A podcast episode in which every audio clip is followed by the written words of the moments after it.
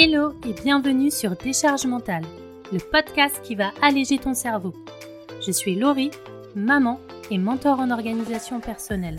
Après avoir fait un burn-out, j'ai mis en place des solutions pour me sentir plus légère au quotidien. Aujourd'hui, je partage mon expérience et j'aide les mamans entrepreneuses à trouver un équilibre adapté à elles pour être plus sereines. Abonne-toi pour ne pas louper les prochains épisodes et prépare-toi à créer ta vie idéale. Hello et bienvenue dans le premier épisode officiel de ce podcast. Aujourd'hui, on va parler des attitudes qui te volent de l'énergie et ce que tu peux faire à la place. Avant de commencer, je te propose de télécharger gratuitement un PDF avec une liste de plus de 30 idées pour prendre du temps pour toi sans culpabiliser. Je te mets ça dans les notes de l'épisode. Est-ce que ça t'arrive souvent de te sentir fatigué en fin de journée, et notamment en hiver? Est-ce que souvent tu as hâte d'être au week-end pour récupérer? Est-ce que ça t'arrive le dimanche soir vers 17h d'avoir une angoisse, l'angoisse du lundi matin d'attaquer une nouvelle semaine? Est-ce que tu te lèves souvent en étant fatigué même si finalement tu as bien dormi? Ça, ce sont des signes qui peuvent t'alerter sur le fait que tu perds plus d'énergie que tu en gagnes. Mais du coup, comment fonctionne notre énergie? Je pense que tu as remarqué qu'il y a parfois des moments où tu as des pics d'énergie et d'autres moments où tu as des baisses d'énergie. Ça, ça peut dépendre des moments de la journée. Souvent, on peut avoir un gros pic d'énergie le matin, comme on peut avoir une baisse d'énergie le soir. Et ça dépend aussi des saisons. On a souvent plus d'énergie au printemps ou en été qu'en automne ou en hiver, par exemple. En fait, notre énergie, elle est variable. Et ça, tu peux le remarquer facilement. Souvent, tu peux avoir du mal à te lever à 5 heures du matin pour faire ton miracle morning ou pour aller travailler par exemple, mais tu peux te lever à la même heure très facilement quand tu dois aller à Disneyland. Ce que tu peux faire, c'est imaginer un quota d'énergie par jour. Comment tu peux faire En fait, en te levant le matin, tu peux imaginer que tu as 5 points d'énergie à dispatcher dans ta journée. Et en fonction des tâches que tu as à faire, tu peux te dire que une certaine tâche vaut 4 points sur 5, une autre tâche peut en valoir 2 sur 5, etc. Pour te donner un exemple, si tu dois désencombrer ton appartement, ça peut valoir 5 points sur 5. Et au contraire, scroller sur Instagram, ça peut valoir 1 point sur 5. Mais du coup, quelles sont les attitudes qui nous volent le plus d'énergie? La première, c'est déjà de trop penser. Quand tu as de la charge mentale et que tu as, à longueur de journée, ces pensées permanentes dans ta tête, ou alors quand tu procrastines, parce qu'en fait, tu vas penser à une tâche en permanence, jour après jour, alors que si tu avais fait cette tâche tout de suite, tu en aurais fini et tu aurais pu passer à autre chose. Ou alors quand tu as beaucoup de choses à faire. Donc forcément, plus tu as de choses à faire, plus tu as de pensées. Et donc ça, ça engendre fatigue et stress. Et le conseil que je peux te donner, c'est déjà pour te décharger mentalement, ça va être de tout noter sur un seul outil. Tu peux choisir un outil papier, un outil digital. Moi, de mon côté, j'ai choisi Notion. Mais vraiment de choisir un outil que tu trouves pratique pour pouvoir tout noter au même endroit. Ensuite, quand tu as tendance à procrastiner, tu vas pouvoir découper cette tâche en plusieurs petites étapes et créer des blocs de temps dans ton agenda pour pouvoir planifier ces tâches-là. Et dernière astuce, c'est peut-être de ralentir ton rythme au quotidien, c'est-à-dire de planifier 60% de ta journée pour pallier aux imprévus, ou alors de prévoir un créneau dans ta semaine que moi j'appelle au cas où, c'est-à-dire de prévoir une heure, deux heures ou une demi-journée en fonction de toi, et décaler facilement certaines tâches quand ton enfant était malade par exemple. La deuxième attitude qui te vole de l'énergie, c'est le fait d'être négative. Par exemple, quelque chose qui est typiquement français, c'est de se plaindre tout le temps. Mais en fait, de se plaindre tout le temps, ça n'arrangera pas les choses comme par magie. Ou alors de te dévaloriser. Pourquoi tu as tendance à te dévaloriser Dans quelle situation? Et imagine que ta meilleure amie soit en train de le faire. Qu'est-ce que tu lui conseillerais? Ou alors c'est peut-être de t'énerver et de crier.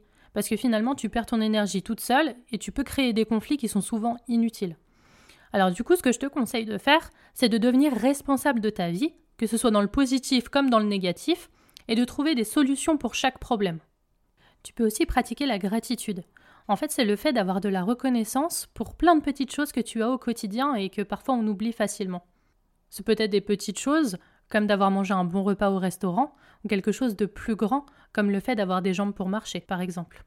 Et n'oublie pas de prendre du temps pour toi, de souffler et de communiquer avec ton entourage, que ce soit avec ton conjoint ou aussi avec tes enfants. La troisième attitude qui peut te voler de l'énergie, c'est de penser plus aux autres qu'à toi-même. Parce qu'en fait, faire plaisir à tout le monde, c'est sympa, mais en fait, ce sera pas qualitatif si t'es fatigué ou épuisé. Je donne souvent l'exemple du masque dans l'avion. On te dit que s'il y a un problème, il faut d'abord mettre ton masque sur toi avant de pouvoir aider les autres. Et bah du coup, c'est exactement la même chose dans ta vie de tous les jours. Et finalement, tu montres un bon exemple à ton enfant, tu lui montres que de penser à soi, c'est vraiment très important. Mais finalement, pourquoi c'est mal vu de penser à soi? Parce que souvent, on pense que c'est égoïste. Alors qu'en fait, il vaut mieux prendre du temps pour toi, pour être en forme, pour jouer avec tes enfants et prendre du plaisir, plutôt que de ne pas penser à toi et passer ton temps énervé, à crier, à être en colère, et finalement de ne pas profiter de ces temps-là avec ses enfants, par exemple. Les conseils que je peux te donner, c'est déjà accepter que c'est normal de prendre du temps pour soi. Parce qu'en fait, avant d'être une épouse, avant d'être une maman, on est d'abord une femme et on a le droit de penser à nous. Tu peux aussi caler des rendez-vous avec toi-même tous les jours, ça peut être 5 minutes, une heure ou plus, ou même un week-end entier si tu en as envie. Et fais quelque chose qui te fait vraiment plaisir. Et pas que tu devrais faire, genre euh, du ménage ou de faire un soin visage parce que tu sais que ça fait longtemps que tu n'en as pas fait. La quatrième attitude qui peut te voler de l'énergie, c'est de vivre dans le stress au quotidien. Et on en revient à ce que je disais dans le point numéro 1. Faire trop de choses à la fois. Ça provoque une baisse d'énergie déjà qui est due à ses pensées permanentes, mais aussi à l'action en elle-même. Parce que quand on fait trop de choses, on se retrouve dans le stress, dans la course, et ça c'est mauvais pour nous. Le stress puise notre énergie parce qu'en fait on est dans un état d'alerte, et on a besoin de réagir plus ou moins rapidement. Et ça, ça peut provoquer des maux de tête, des tensions musculaires ou de l'irritabilité par exemple. Il y a aussi le bruit qui provoque de la fatigue sensorielle. La fatigue sensorielle, en fait, c'est tout ce qui touche au sens. C'est peut-être le bruit, comme je le disais, la lumière, les écrans, les odeurs, etc. Alors ce que je te conseille, c'est de ralentir ton rythme et de faire moins mais mieux. D'anticiper les déclencheurs du stress dès que c'est possible et d'éliminer ces situations et surtout d'éviter les situations dans lesquelles tu te retrouves avec beaucoup trop de bruit trop longtemps et de prévoir un sas de décompression si c'est pas possible.